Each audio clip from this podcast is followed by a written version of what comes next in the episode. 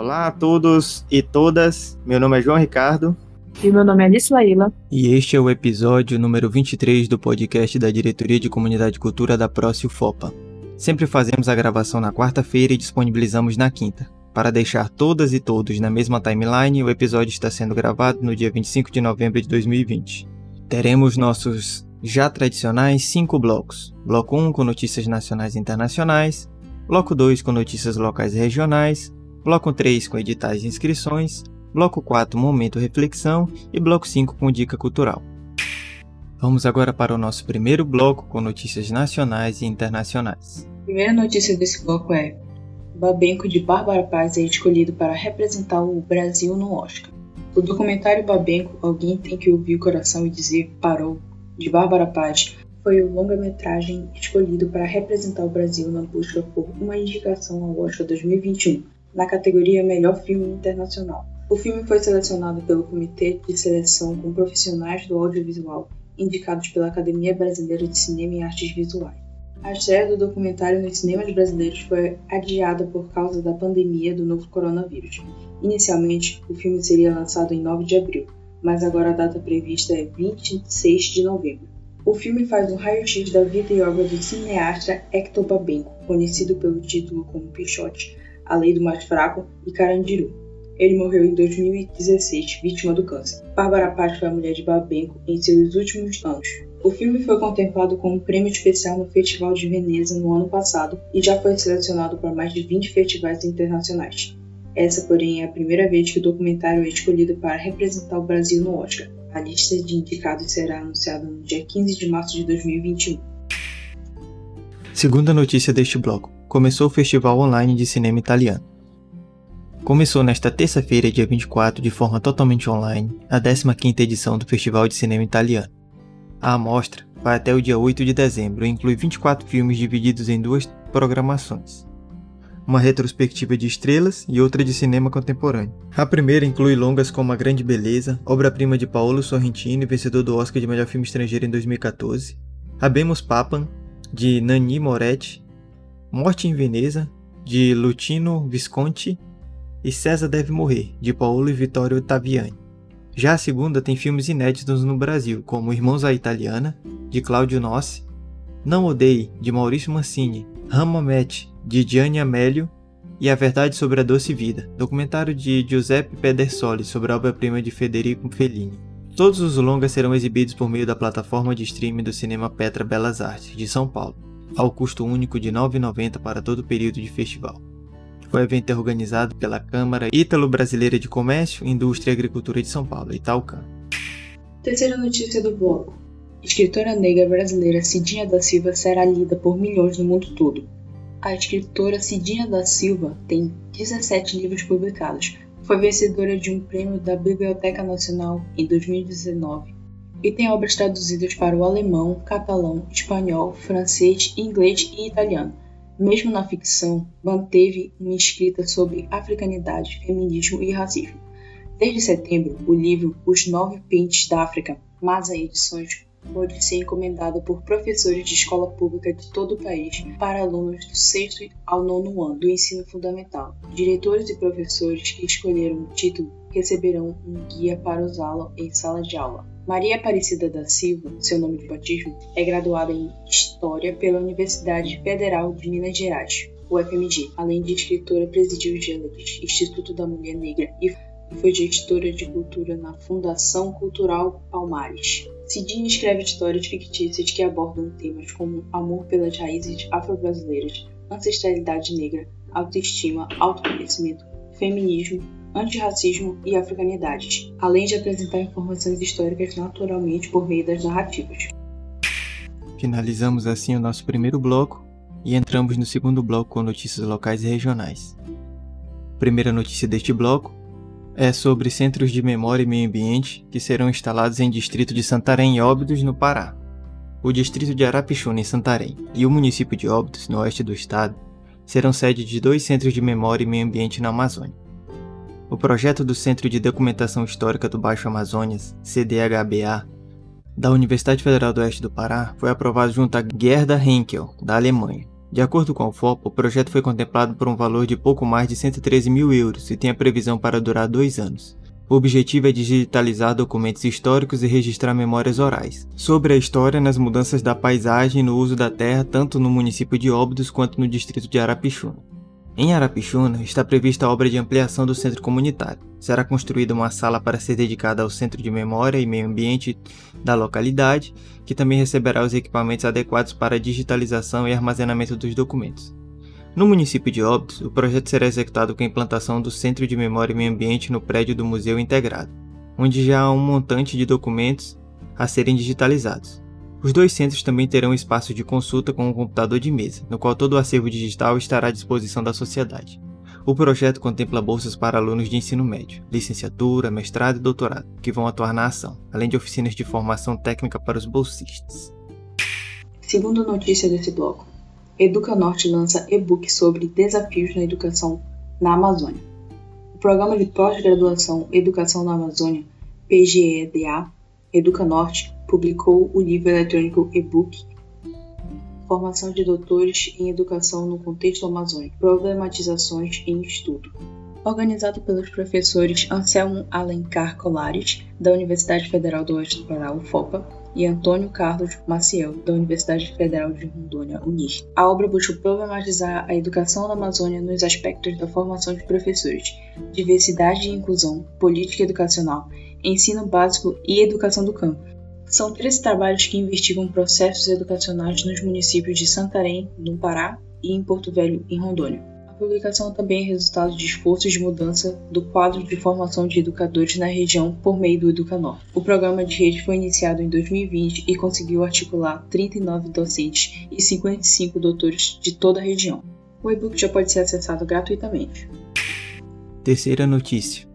E-book lançado pelo IBEF traz conhecimento sobre o meio ambiente amazônico já está disponível para ser baixado gratuitamente o livro eletrônico TBT Florestal Economia, Meio Ambiente e Conhecimento, que resultou de oito transmissões ao vivo realizadas semanalmente às quinta-feiras entre os meses de julho e setembro de 2020, pela conta do Instagram do Grupo de Pesquisa Centro de Estudos em Manejo e Sistemas Florestais Integrado, SEMI, do curso de Engenharia Florestal do Instituto de Biodiversidade de Floresta IBEF da UFOP. As transmissões ao vivo contaram com a presença de discentes e egressos do curso de Engenharia Florestal, que atuaram como palestrantes. Eles falaram sobre espécies florestais. Alunos, ex-alunos e comunidade em geral tiveram forte participação nessas transmissões. A professora Daniele Paulito, uma das organizadoras do e-book, explica que, aspas, o TBT Florestal foi um evento virtual com o intuito de difundir o conhecimento científico, de maneira descontraída e interativa, sobre algumas espécies florestais de interesse e em ênfase na pesquisa no curso de Engenharia Florestal. Fecha aspas. O e-book está disponível para ser baixado de forma gratuita. Quarta notícia desse bloco. A terceira corrida da UFOFA será em formato virtual. As inscrições começaram na segunda-feira, dia 23. O evento encerra a comemoração de 11 anos da UFOPA e acontece no mês de dezembro, com algumas novidades. Para cumprir as medidas de distanciamento social, o evento será realizado de forma virtual e multicamp. As inscrições começaram no dia 23 de novembro e vão até o dia 6 de dezembro, nos municípios de Santarém, Alenquer, Monte Alegre, Itaituba, Juruti, Óbidos e Oritiminá. Podem participar estudantes e servidores da UFOPA, além de pessoas da comunidade externa com idade acima de 14 anos. O valor da inscrição é R$ 10 para estudante e R$ 20 para servidores e comunidade externa. Em Santarém, as inscrições ocorrem na dupla do Shopping Paraíso. Nos demais municípios serão realizadas nos campos da UFOPA. O evento é limitado a 800 participantes. Há quatro categorias de acordo com a distância a ser percorrida: 3 km, 5 km, 7 km e 10 km. Os participantes poderão escolher o local que consideram adequado e seguro para correr, ao ar livre ou em esteira ergométrica. A prova deve ser cumprida em uma única vez dentro do período de 10 a 15 de dezembro. Para comprovação da execução, os corredores devem enviar por e-mail até o dia 16 de dezembro um registro do tempo de prova, por aplicativo, cronômetro ou relógio com sistema de GPS, e uma foto da corrida. A entrega das medalhas ocorre no dia 18 de dezembro nos campos da UFOPA, das 17 às 19 em sistemas de drive-thru. Todos os momentos presenciais será exigido o uso de máscara. Também não será permitida a permanência no local do recebimento das camisas e das medalhas, para evitar a aglomeração de pessoas. Mais informações no site da UFOPA. Quinta e última notícia desse bloco: antropólogo inglês David Clary doa acervo ao foco, com a afirmação: abre aspas, eu recebi mais do que doei a essa cidade, fecha aspas. O antropólogo inglês David Clary resumiu o ato de ceder todo o seu acervo de pesquisa sobre a Amazônia para o Centro de Documentação Histórica do Baixo Amazonas, CDHBA do ICED, da Universidade Federal do Oeste do Pará, UFOP. Durante reunião remota realizada no último dia 10 de novembro, Clary confirmou a doação. O acervo consta de livros em inglês, espanhol e português, e reproduções de documentos, relatórios de autoridades e obras raras datadas do século XIX e XX. Material compostado em arquivos e bibliotecas do Brasil e do exterior, a temática predominante é o meio ambiente da Amazônia, especialmente no Baixo Amazonas, mas os afortunados poderão contar ainda com material relativo à cabanagem, por exemplo. Fecha aspas. Explicou o professor Jefferson Ramos Rodrigues, coordenador do CDHBA. A doação será finalizada por meio da assinatura de um termo de doação entre as partes envolvidas, instrumento legal em que irão constar as diretrizes para o uso do material. A previsão é de que o acervo chegue à universidade em janeiro de 2021 e a partir daí será elaborado um cronograma de atividades para que o material chegue ao seu principal público interessado, a sociedade. Para celebrar esse momento, ainda está prevista uma visita de David Clare à cidade, tão logo seja possível, dado o contexto da pandemia. Receberá os cumprimentos por dar um, um retorno à cidade que foi tema de suas investigações por tantos anos. Assim que soube do interesse do antropólogo em doar seu acervo, a UFOPA, por meio da reitoria, demonstrou seu total apoio à doação em carta do reitor Hugo Diniz ao pesquisador. A reitoria vem dando auxílio sistemático às atividades do CDHBA, com fornecimento de bolsas para alunos, apoio para capacitação de recursos por meio de edital e toda a assistência administrativa e jurídica necessária para a realização de parcerias com instituições do Brasil e do exterior. Terceiro bloco: Editais e inscrições. Abertas inscrições para prêmio voltado à classe artística em Santarém. Confira os editais foram lançados seis editais para a seleção e premiação de iniciativas artísticas e culturais em Santarém. As premiações são por categorias e abrangem a classe artística do município. Os recursos usados serão da Lei Aldir Blanc em caráter emergencial. Também há um edital específico a fotógrafos profissionais para capturar as culturas e patrimônios, gerando arquivos de salvaguarda à divulgação da cultura local. Conforme os documentos que regulamentam as premiações, a realização visa minimizar os impactos sociais e econômicos sofridos pelos profissionais da cultura santarena, grupos coletivos, espaços e territórios culturais em decorrência da pandemia da Covid-19. As inscrições iniciaram na quinta passada, 19, e seguem até o dia 29 de novembro, através de preenchimento de ficha que deve ser enviada para o e-mail leialdirblanc www.sdm.pará.gmail.com com a identificação de cada prêmio. O resultado final sairá no dia 7 de dezembro.